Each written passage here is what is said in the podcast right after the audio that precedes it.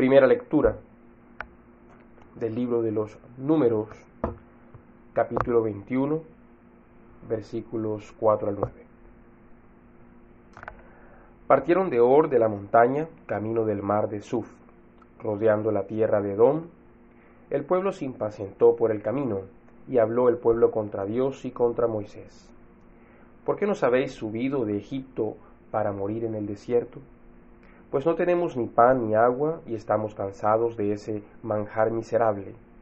Envió entonces el Señor contra el pueblo serpientes abrasadoras, que mordían al pueblo, y murió mucha gente de Israel. El pueblo fue a decirle a Moisés, Hemos pecado por haber hablado contra el Señor y contra ti. Intercede ante el Señor para que aparte de nosotros las serpientes. Moisés intercedió por el pueblo, y dijo el Señor a Moisés, hazte un abrasador y ponlo sobre un mástil. Todo el que haya sido mordido y lo mire, vivirá. Hizo Moisés una serpiente de bronce y la puso en un mástil. Y si una serpiente mordía a un hombre y éste miraba la serpiente de bronce, quedaba con vida. Segunda lectura de la epístola a los Efesios, capítulo 2 versículos 1 al 10. Y a vosotros que estabais muertos en vuestros delitos y pecados, en los cuales vivisteis en otro tiempo, según el proceder de este mundo, según el príncipe del imperio del aire, el espíritu que actúa en los rebeldes. Entre ellos vivíamos también todos nosotros en otro tiempo, en medio de las concupiscencias de nuestra carne, siguiendo las apetencias de la carne y de los malos pensamientos, destinados por naturaleza como los demás a la cólera. Pero Dios, rico en misericordia, por el grande amor con que nos amó, estando muertos a causa de nuestros delitos, nos vivificó juntamente con Cristo. Por gracia habéis sido salvados.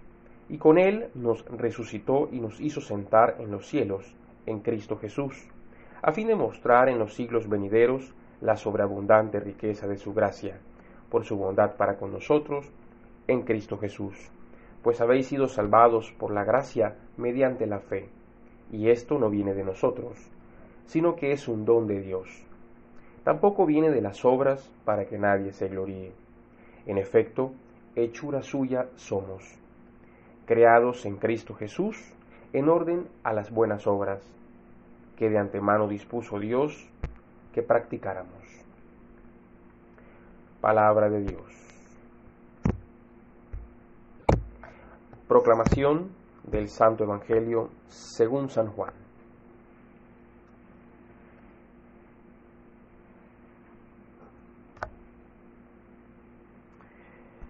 Y como Moisés levantó la serpiente en el desierto, así tiene que ser levantado el Hijo del Hombre, para que todo el que crea tenga por él vida eterna. Porque tanto amó Dios al mundo que dio a su Hijo único, para que todo el que crea en él no perezca, sino que tenga vida eterna. Porque Dios no ha enviado a su Hijo al mundo para juzgar al mundo, sino para que el mundo se salve por él. El que cree en él no es juzgado, pero el que no cree ya está juzgado porque no ha creído en el nombre del Hijo único de Dios. Y el juicio está en que vino la luz al mundo, y los hombres amaron más las tinieblas que la luz, porque sus obras eran malas. Pues todo el que obra el mal aborrece la luz, y no va a la luz, para que no sean censuradas sus obras. Pero el que obra la verdad va a la luz, para que quede de manifiesto que sus obras están hechas según Dios. El Evangelio de nuestro Señor Jesucristo. Amados hermanos, en esta mañana de hoy, el Evangelio nos invita nuevamente, de forma continua, a ser transparentes a llevar una vida cristiana como realmente agrada al Señor. Una vida cristiana enfocada en servir al Señor. ¿Y de qué manera servimos nosotros al Señor? Haciendo su voluntad, claro está. ¿Y cuál es esta voluntad? Que nosotros guardemos sus leyes, guardemos sus mandamientos, que amemos al prójimo. Pero que esto vaya más allá de ser una idea, que vaya más allá de ser un sentimiento, que vaya más allá de ser algo interior y salga hacia el exterior. Nosotros podemos tener muchos pensamientos lindos sobre el prójimo, sobre Dios en nuestra mente. Podemos incluso sentir compasión cuando vemos a alguien necesitado, sentir una especie de solidaridad en nuestro corazón por esta persona, por el mundo en general. Pero hay que materializarlo, hay que convertirlo en algo que pueda ser palpable, tangible, o incluso llegar de un modo a hacerse sensible a ese prójimo, a ese mundo en el que vivimos. Y estas son las obras, amados hermanos. Las obras son las que exteriorizan nuestros pensamientos y sentimientos. Son las obras a través de las cuales nosotros podemos ofrecer a Dios aquello que Él busca de nosotros. Es decir, como lo dice el Evangelio de hoy, nosotros necesitamos andar en esas obras que Él ha preparado precisamente para que nosotros caminemos en ellas. Y hay una preparación previa de parte de Dios de estas obras. Están ahí para que nosotros podamos ejecutarlas. Pero ¿de qué manera o de qué forma deben ejecutarse estas obras? Pues tienen que ser obras que realmente denoten integridad y transparencia en nuestras vidas. No pueden ser obras hipócritas, no pueden ser esas obras que se hacen solamente para que otros nos vean para que de algún modo otros puedan decir, ahí va uno que hace obras, ahí va uno que es eh, un hombre de Dios. No. Entre más silenciosas sean nuestras obras, mejor. Miremoslo de esta forma. Dejemos que sea Dios el que haga el ruido de las obras que nosotros hacemos, si es su voluntad que así sea. Pero aún que el silencio sea precisamente esa atmósfera que rodea esas obras. Y fíjense que hablo del silencio y no de la oscuridad, porque muchas veces nosotros asumimos o relacionamos el silencio con la ausencia de pronto eh, de, ese, de ese estar de las personas, de ese movernos, ¿no? Las noches, por ejemplo, suelen ser silenciosas, a diferencia de los días, pero suele ser porque todo el mundo está eh, durmiendo, ¿no? Y porque la noche eh, es el momento para hacerlo. Pero, amados hermanos, no podemos nosotros ser transparentes si realmente nuestras obras, al ser expuestas a la luz, resultan ser desagradables. Me explico un poco mejor.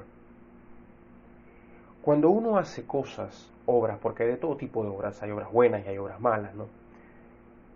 Cuando hacemos obras que no agradan a Dios, siempre procuramos esconderlas. Las hacemos, pero de tal modo que nadie se entere. Pero ese no enterarse no tiene que ver con el tema de la humildad, no tiene que ver con el tema eh, de hacer las cosas en lo privado, ¿no? Para que Dios sea el que las vea, sino porque precisamente nos preocupa que al salir al, al público, a la luz, entonces se revele realmente la esencia de esas obras. El Evangelio de hoy precisamente nos habla de que aquellos que están con Cristo no tienen miedo de la luz. Es decir, sus obras son completamente transparentes, son expuestas a la luz porque no hay nada que temer. Por eso nuestro Señor Jesucristo nos dice en el Evangelio que aquellos que lo aborrecen a Él es porque aman las cosas ocultas, porque aman las tinieblas, porque desprecian, no quieren la luz, porque la luz revela realmente la esencia de esas obras. Dice el Evangelio claramente, todo el que obra el mal aborrece la luz y no va a la luz para que no sean censuradas sus obras. El cristiano tiene que caminar sin temor a ser censurado por lo que hace, porque lo que hace es precisamente lo que nuestro Señor Jesucristo nos manda hacer. Y no hay por qué tener miedo en esto. Esto me lleva un poquito también a pensar que muchas veces en nuestra vida deseamos más ser aceptados por las tinieblas que por la luz, razón por la que muchas veces preferimos ocultar incluso aquellas cosas que como cristianos sabemos que tenemos que hacer o nos cohibimos para que aquellos que andan en tinieblas, que quizás nos rodean, que hacen parte quizás de nuestro núcleo familiar o, de eh, nuestros amigos o, de cualquiera de estos entornos, no vaya y sea que se entere y se dé cuenta y entonces nos saque de esa, de esa parte de las tinieblas. Es muy bonito, amados hermanos, que nosotros nos consideremos como, como pequeñas luminarias, que recibimos esa luz de parte de Cristo, que somos custodios de esa luz, guardianes de esa luz, y que del mismo modo como cuando eh, usted entra en una habitación oscura y enciende un fósforo, toda la habitación se ilumina y las tinieblas lo que hacen es retroceder, ¿no? Usted puede tener la capacidad de ver en medio de ese cuarto, así tenemos que ser nosotros. Donde sea que un cristiano llegue, tiene que iluminar, tiene que hacer a las tinieblas retroceder. No puede concebirse que las tinieblas apaguen la luz del cristiano. Y es que en efecto no lo hacen. Es el cristiano mismo el que apaga su luz porque quiere ser parte de las tinieblas. Porque las tinieblas son las que gobiernan este sistema en el que nos movemos. Porque son las tinieblas las que dictan cuáles son las reglas sociales que debemos eh, andar, cuáles son eh, la forma de pensar. Nos quiere dictar absolutamente todo. Vivimos, como leí hace poco en una obra de la doctora Marta Nussbaum, vivimos bajo una dictadura del temor, bajo una monarquía del miedo. Pero es un miedo a ser diferente, aunque somos diferentes. Es un miedo a no ser parte del entorno, del resto. Estar con Cristo, amados hermanos, nos hace especiales, nos hace hijos de Dios. Pero muchas veces queremos ser hijos del mundo. Queremos comportarnos como se comporta el mundo. Queremos vivir como vive el mundo. Queremos, como dice el apóstol Pablo en los Efesios, queremos vivir de acuerdo a las apetencias de la carne y de los malos pensamientos. Queremos ser rebeldes, aportar esa luz. Queremos de algún modo las satisfacciones físicas del cuerpo más que la del espíritu. Por eso ahondamos más, por eso buscamos más las cosas del mundo que las cosas de Dios. Por eso las del mundo nos llaman, nos parecen tan atractivas, mientras que las cosas de Dios nos parecen aburridas, monótonas. Fíjense precisamente, amados hermanos, lo que, lo que pasó en el desierto con el pueblo de Israel. Dios le proporcionaba todo lo necesario. El pan que caía del cielo, el agua que salía de la roca, no se gastaban sus sandalias, no se gastaban sus trajes. Dios los cubría de día, les colocaba una nube que los protegía, los guiaba, y de noche una columna de fuego que también los calentaba y que también los guiaba. Pero el pueblo no quería esto. Se quejaban y se quejaban y se quejaban porque añoraban aquello que tenían en Egipto aun cuando eran esclavos. Decían muchas veces, allá nos deleitamos por lo menos con carne. Aquí solo comemos ese miserable pan que cae del cielo. Fíjese hasta qué grado de atrevimiento y de ignorancia al mismo tiempo. Pero una ignorancia que no ha cambiado. Hay muchos que siguen pensando que la Eucaristía es algo tonto, es algo quizás sin sentido, que es un mero recordatorio, que ahí no pasa nada. Ignorancia, grasa y supina. Y el mismo pueblo, a pesar de que ahora era libre, de que estaba siendo conducido hacia un lugar donde iban a disfrutar de algo que ellos no habían edificado, de algo que ellos no habían cosechado, de algo que ellos simplemente no habían hecho nada por eso. El Señor les estaba entregando, como dice uno, todo en bandeja de plata. Y se quejaban. Y anhelaban y preferían ser esclavos comiendo carne que libres comiendo el pan que cae del cielo. Qué ironía, ¿no? Pero muchas veces así somos nosotros. Tristemente, cultivamos tan poco nuestro espíritu, cultivamos tan poco nuestro tiempo de oración, cultivamos tan poco nuestra lectura de la palabra de Dios, cultivamos tan poco nuestra asistencia y, y atención al sermón dominical, que simplemente estando aún en la misa del domingo, tenemos nuestra mente puesta en la esclavitud de esas otras cosas. Es triste, amados hermanos. Pero hoy precisamente el Señor nos hace un llamado a comprender cuán importante es para Dios que nosotros andemos en sus caminos, que seamos portadores de salud con dignidad, con la frente en alto, que dejemos a un lado ese temor por querer ser como el mundo, que de algún modo rechacemos esa monarquía del miedo para poder realmente disfrutar de las bendiciones del reino de Dios, del reino de nuestro Padre Celestial. Estamos llamados a tomar una decisión frente a qué es lo que estamos haciendo, frente a cuáles son nuestras obras, frente a escoger entre luz y tinieblas, entre Dios y el mundo, entre ser elegido por el mundo y ser elegido en el reino de Dios. Porque claramente la palabra de Dios nos lo dice, aquel que pretende servir a dos amos no puede, debe servir solo a uno. O estás en un lado o estás en el otro, pero no puedes estar en ambas partes, no puedes jugar a que te pasas de un punto a otro. Porque hasta en eso no demuestras carácter. Hasta en eso demuestras que eres indeciso. Hoy sí, mañana no.